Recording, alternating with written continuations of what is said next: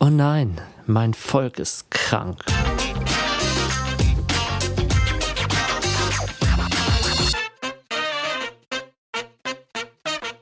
Moin und herzlich willkommen zu Immenkist, der sumsige Podcast von der Oster. Heute Folge 36. Mein Volk ist krank. Moin, ich bin Johannes und ich bin Imker. Und wie jeder Imker oder jede Imkerin ist es mir natürlich schon mal passiert, dass ein Volk eine Krankheit hatte. Und ich habe da einiges gelernt und das möchte ich heute gerne mit dir teilen. So, und eine kurze Unterbrechung. Hier ist der zukünftige Johannes, der für euch aber auch schon wieder in der Vergangenheit ist, nämlich der Johannes aus dem Schnitt. Und der weist darauf hin, dass am Ende noch etwas Wichtiges gesagt wird. Das spreche ich nämlich jetzt gleich ein und ich bitte dich, dir das auch anzuhören. Und es geht zurück zu dem älteren Johannes. Ich finde ja, man muss nicht jede Bienenkrankheit kennen, aber man sollte erkennen können, ob das Volk gesund ist oder nicht. Das ist jetzt erstmal eine merkwürdige These, aber ich, ich möchte das jetzt einfach mal kurz darstellen, weshalb ich so denke. Denn eins ist klar, es gibt so viele Bienenkrankheiten und selbst in der Fachliteratur werden immer nur die großen Krankheiten, die auch dann halt sehr gefährlich sind, ähm, behandelt. Aber es gibt halt einfach so viele Krankheiten, dass wir gar nicht alle kennen können.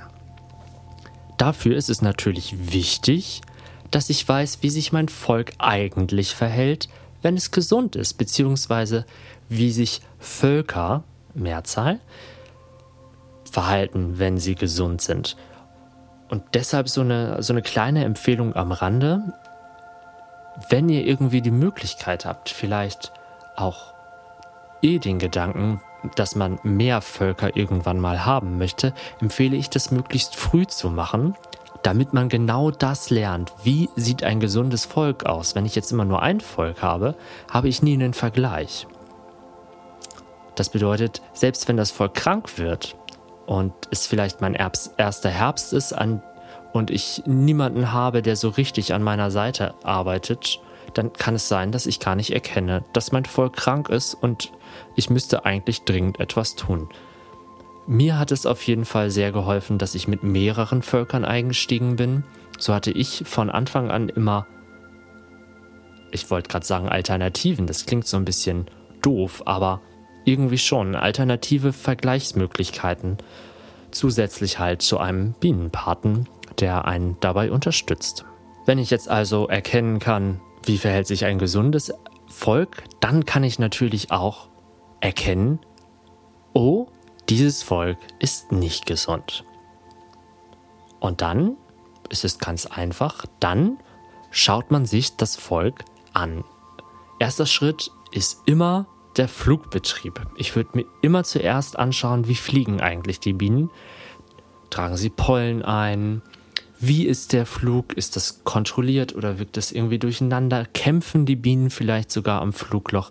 Das verrät einem immer schon ganz viel über das, was man dann erfährt, wenn man den Kasten öffnet. Wenn man den Kasten dann aufgemacht hat, dann kann man natürlich weiter auf Symptomsuche gehen. Erstens, wie sehen die Arbeiterinnen aus? Wie verhalten sich die Arbeiterinnen? Sind sie ruhig? Sind sie aufgeregt? Wie sehen die Flügel aus? Sind die noch vollständig da? Sind die zerschlissen oder äh, vielleicht gar nicht vorhanden? Ähm, wie sieht das Fell oder die, die einzelnen Haare der Bienen aus? All das gibt einem Hinweise. Und wenn man sich das vielleicht nicht gut merken kann, empfiehlt es sich auch, das, was man beobachtet, aufzuschreiben. Das gleiche macht man dann mit den Drohnen und noch einmal natürlich auch mit der Brut. Und bei der Brut nicht nur die Larven anschauen, sondern auch das komplette Brutnest. Ist das löchrig? Ist es schön gebildet oder ist da halt so eine Unregelmäßigkeit im Brutbild, das sollte man sich an dieser Stelle dann auch mit anschauen. Wenn man das alles rausgefunden hat und sich vielleicht schon auskennt, dann weiß man bestimmt jetzt auch schon, welche Krankheit oder welche Krankheitsrichtung das Volk hat. Wenn man das noch nicht weiß, dann empfehle ich Fachliteratur. Ich weiß, dass von einer großen Bienenzeitschrift gerade ein Spezialheft oder ein Sonderheft dazu rausgekommen ist. Ich habe es allerdings noch nicht gelesen. Vielleicht wisst ihr an dieser Stelle mehr als ich, ob es gut ist oder nicht. Ich werde es aber auf jeden Fall noch lesen. Als Alternative dazu gibt es natürlich das Internet als Suche und hierbei empfehle ich natürlich Fachinternetseiten, denn die helfen ein, eine fachlich genaue Diagnose zu schicken. Ich bekomme auch immer wieder so Anfragen über Instagram, irgendwas ist mit meinem Volk, weißt du, was los ist? Und dann kommen da so drei Stichpunkte und ich soll dann erraten, was für eine Krankheit das ist. Das ist in diesem Fall nicht der richtige Weg. Das möchte ich jetzt an dieser Stelle noch einmal ganz kurz, ganz deutlich gesagt haben. Ich kann das, also selbst wenn ich Fotos bekomme, kann ich die Details nicht so erkennen und es ist ja wichtig, alles zusammenzusehen. Und auch meistens der Vergleich zu anderen Völkern. Zum Beispiel kann eine große Unruhe von einem Bienenvolk ja nicht nur durch eine Krankheit ausgelöst sein, sondern zum Beispiel auch durch eine nahe Stromleitung, ähm, weil dann ein Transformator in der Nähe steht oder irgendwas. Solche kleinen Sachen in der Umgebung können ja durchaus auch Reaktionen beim Bienenvolk hervorrufen. Genau, das war jetzt ein kleiner Einschub. Zurück zum Eigentlichen. Wenn man jetzt also diese Symptome mit Krankheitsbildern, die man so in Fachliteratur findet, abgeglichen hat, hat man vermutlich sich auf eine Krankheit oder einen Krankheitszweig, also eine Krankheitsrichtung irgendwie festlegen können. Wenn man sich genau festlegen kann und sagen kann, ach, das ist die Mai-Krankheit, dann kann man natürlich auch gleich Behandlungsmethoden oder so einleiten. Wenn es jetzt zum Beispiel meldepflichtige Krankheiten sind oder man sich nicht ganz sicher ist, dann empfiehlt es sich, noch einmal gegen zu kontrollieren. Entweder mit einem Paten oder einer Patin oder mit der sachverständigen Person aus dem Imkerverein bzw. vom Veterinäramt.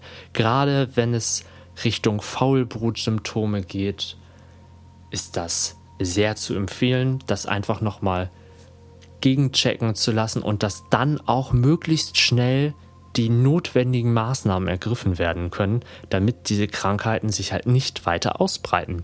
Genau, wenn man sich dann jetzt mit dem Paten, dem Sachverständigen abgestimmt hat oder vielleicht schon selbst zu einem Entschluss gekommen ist, dann erfolgen natürlich die Maßnahmen zur Eindämmung, zur Bekämpfung und natürlich zur Gesundung des Volkes. Die sind aber jetzt so komplex und so vielfältig, dass ich die hier gar nicht behandeln möchte.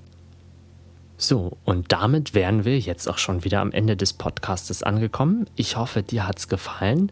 Nächste Woche startet eine kleine Serie, so ein bisschen was Weihnachtliches, Jahresend, Stimmungsmäßiges zum Ausklang. Und dann besprechen wir mal, was wir im neuen Jahr so starten. Wenn du Vorschläge hast, dann schreib sie mir doch gerne in die Kommentare. So, und hier ist wieder der Johannes aus der Zukunft. Und zwar habe ich gestern gerade eine richtig, richtig gute Rückmeldung bekommen zu meinem Podcast. Und zwar eine Rückmeldung, die wirklich konstruktiv war, so dass ich damit arbeiten kann. Und ich wollte das jetzt an dieser Stelle einmal erwähnen. Es wird sich im neuen Jahr dann einiges ändern im Podcast, weil diese Punkte, die sind mir gar nicht so aufgefallen, weil ich höre diese Podcast-Folgen nie selbst am Stück durch, sondern nur in der Bearbeitung.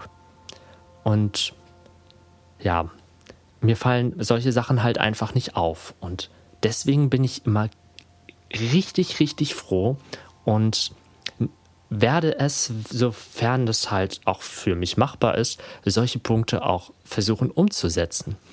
Deshalb, wenn dir jetzt auch noch Sachen einfallen, die diesen Podcast verbessern könnten, oder Sachen, die du richtig, richtig gut findest, die auf keinen Fall fehlen dürfen in Zukunft, dann schreib sie mir doch gerne. Entweder als persönliche Nachricht oder irgendwo unter einem Bild oder oder oder. Hauptsache, ich weiß, was du über diesen Podcast denkst. Denn Daumen rauf und Daumen runter sind richtig gut, aber es bringt eigentlich keinem was, weil man nicht weiß, was ist gut, was soll weiterhin gemacht werden oder was ist halt nicht so gut, was müsste verbessert werden. Das wollte ich einmal kurz gesagt haben. Und das gilt nicht nur für den Podcast hier, sondern wer noch nicht auf YouTube vorbeigeschaut hat, da gibt es auch immer ganz viele verschiedene Projekte, die ich mal starte und dann wieder aufführe. Und ähm, jetzt gerade, ähm, nee, nicht jetzt gerade, nächste Woche Mittwoch, so, da startet eine neue Serie. Und ich habe mich da so ein bisschen orientiert, was es schon im Internet so gibt. Aber das heißt nicht, dass die so, wie sie im Moment sind, diese äh, Kurzfilme wollte ich gerade sagen, aber sie gehen, die ersten Folgen sind auf jeden Fall relativ lang. Das gefällt mir persönlich nämlich gar nicht so gut. Aber vielleicht gefällt euch das. Schreibt mir bitte, wenn ihr diesen, diese Videos seht, die ähm, jeden Mittwoch dann erscheinen werden auf unserem YouTube-Kanal, schreibt mir bitte, bitte, bitte, was ihr davon haltet und was ihr halt gerne sehen würdet. Denn das werde ich dann natürlich produzieren. Ich brauche ja keine Filme machen, die nur für mich sind und wobei ich sie mir ja nie eigentlich nie richtig anschaue. Das wollte ich jetzt einmal noch gesagt haben. Ja, und nun ist, glaube ich, nur noch das Ende vom Podcast. Also mach's gut, lass dich nicht stechen und bis zum nächsten Mal.